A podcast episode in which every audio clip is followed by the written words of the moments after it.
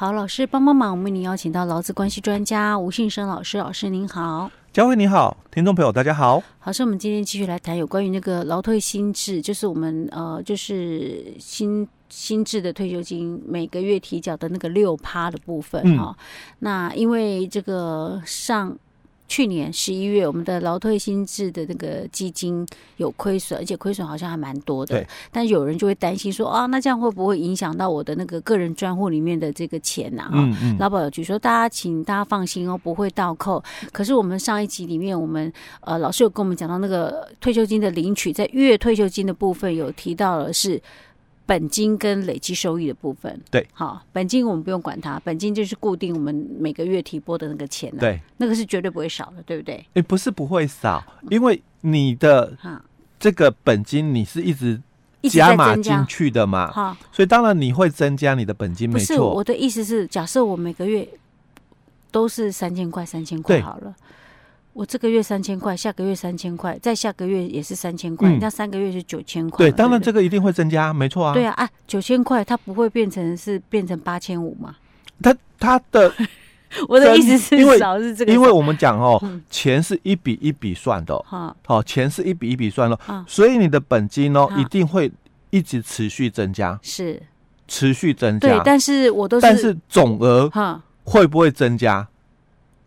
我我讲的。是这个概念，因为我们账户里面哦，嗯，我们有四笔收入来源，哦，一笔收入雇主提缴六趴，嗯，一笔收入这个老公自行提缴六趴，这个叫本金，嗯，本金一定会增加，因为你一直放钱进去，嗯，当然我们还有两个收入哦，嗯，累积收益，嗯，哦，累积收益两个收入，一个就是那个银行利息，是，还有一个是投资报酬，投资报酬的效益，那这四笔钱哦。嗯加总起来就是你的专户里面的总额哦，所以我们专户里面看到是一笔钱，就是总额，我们不会就是分本金啊啊跟累积收益这样，或者是呃对，就是累积收益的部分，嗯、所以他们没有不会有这样分呐、啊。所以你会就是你的总额嘛？哦、我我要强调是你的总额会不会有减少的风险？因为你的本金哦，哦我一直提缴，当然本金就增加。嗯，我的。银行的利息，嗯，就是也都有，因为刚刚也讲过嘛，嗯、这个劳退条例上一集了哦，嗯、我们讲劳退条例，它也有说到了哦，就是有这个规定在，因为劳退条例里面哦，二十三条的第二项，他说喽，前项提缴的劳工退休金的运用收益，不得低于以当地银行两年。定期存款利率的这个计算的一个收益，如有不足者，嗯由国库补足之。是，所以这个劳保局在我们在上一集的时候，劳保局在媒体里面就澄清这个嘛。嗯，这个劳工退休金的这个累积收益哦，如果有低于以银行两年定存的这个存款利率哦来计算的话哦，这个政府要补足嘛，所以他才会。就是讲这个澄清说，哎、欸，你们不用怕啦，我们账户不会倒扣，嗯、你们不用怕，不用担心。哎、欸，对，他在讲的这个嘛。他这个不会倒扣是指那个不会低于银行两年定存利率的。存款利率的这一个这个单笔项目，单笔项目的收益，哦，所以但是在累积收益的部分，有可能会是负数的意思哦。这是我们上一集最后提到说，有没有可能会是负数啊？因为你要知道，你的账户来源哦，有四笔啦。嗯，当然你的本金一定会一直增加，是。然后你的累积收益，我也讲过有两笔，一笔是银行的利息，嗯。那还有一笔就是投资效益。老师，我跟你讲，我们简化一点说法，让大家更清楚了解。嗯、我要问的一个问题是：假设我今天已经呃被扣了一段时间了，然后我看，比如说我上个月，我假设我每个月固定三千块，对，自行提缴嘛。嗨，那我上个月去刷本子是二十万，嗯，刚刚好整数了。我们用这样简单数字来。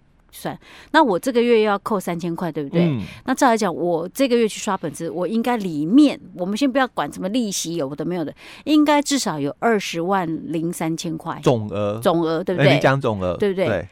但是你的意思说，我可能不一定是二十万零三千块了，对，有可能是二十万零两千块的意思，就累积收益。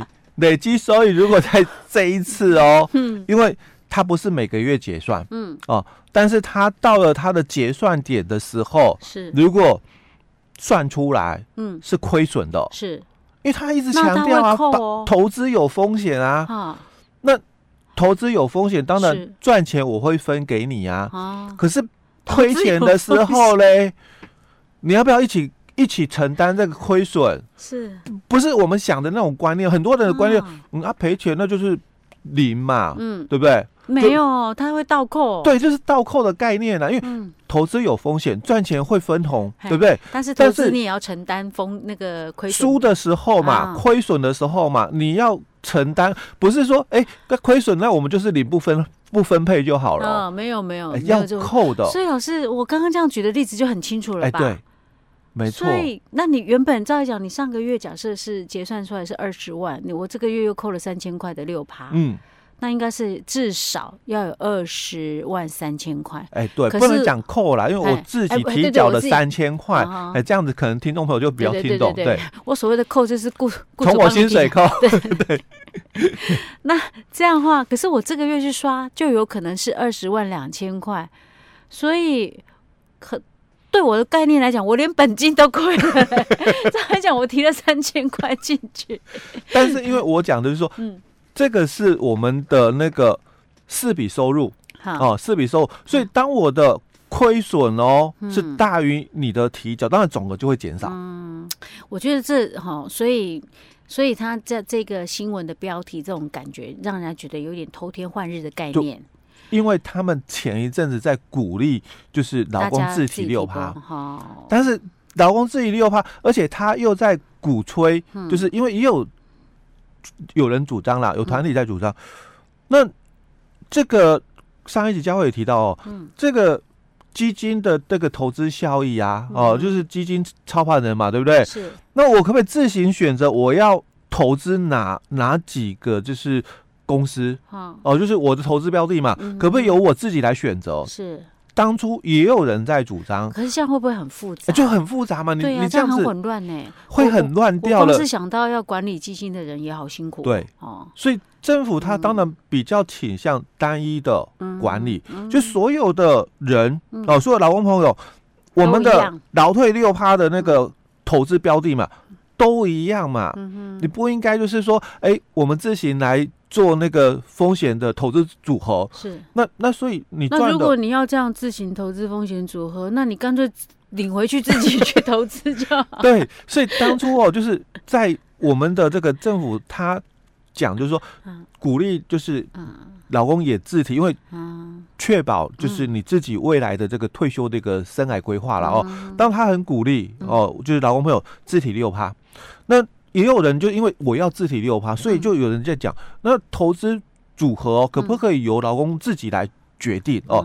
那我我要谈的就是，你要知道，嗯，我们很多的老公朋友，嗯，都没有去查过这个账户里面的金额，是没有错。你要是像我刚刚讲的这种的状况，你就会发现这其中有猫腻啊，嗯，对不对？可是老师讲了，因为他也不是他，因为他有结算时间，他不会每个月结算，啊，他不会每个月结算，每月结算太麻烦了啊！我刚刚讲那个只是一个很简单的一个状况，让大家了解说，嗯、我们讲的是总额会增加，但是其中你有可能会是因为投资收益亏损，对，而其实它是会损害到你的收益分配的部分。对，应该这样讲哦，如果你自己去。就是说，查询你的老退六趴的一个账户哦，那这个管道其实很简单。一般人哦，如果你没有自然的凭证，你也没有属于在那个土银哦有开户的，那你最简单的劳保局查询。是。哦，你可以到劳保局去查询。那你调出来你的那个整个劳退六趴的一个。明细的时候，你就会发现原来里面有复制过好几次。可是老师，那对劳工朋友来讲，他没有没辙啊。嗯，因为现在就是心智，就一定是心智啊，你一定要提，你大不了就是我不要自己再提拨。哎，对，只是我必须跟我们听众朋友分享的是，你要清楚的就是，在这个一次跟月领之间，你怎么做选择？因为我们从来哦都没有讯息告诉我们说，那老师金额怎么算？对对对，那那这这个这个是我们刚刚提到的是月退休金的部分。嗯，那一次退休金的话，哎、欸，也是啊，它也是本金跟累积收益，所以也包含累积收益啊。账户有多少钱？我说一次退休金的人哦，账户、嗯、有多少钱一次拿回？嗯，最简单。是。哦，一次拿回最简单。哦。但你月退的人，嗯，才是麻烦，嗯、因为你月退的人，他会涉及到，就是说我的月退金，嗯，怎么算？嗯，哦，第二个。我可以领多久？嗯，这才是麻烦的一个问题，因为一次的话，反正六十岁到了嘛，你也可以选择继续放，哦，那你放到你高兴为止嘛。你可能六十五岁了，或六十八岁了，你想到了，你再把这个账户里面的钱一次拿回也可以哦。那这个是一次拿回的哦。那月退金我刚刚讲了，我们的每个月的这个退休金哦，这个。计算的方式嘞，嗯，其实二十三条里面的第一款就讲的很清楚了。他说，用你账户里面的这个金额哦，看你账户有多少钱嘛，依据你的年金生命表，那以平均余命以及利率等基础计算所得的金额，作为定期发给的退休金。嗯，所以已经讲得很清楚了。你几岁开始领？你。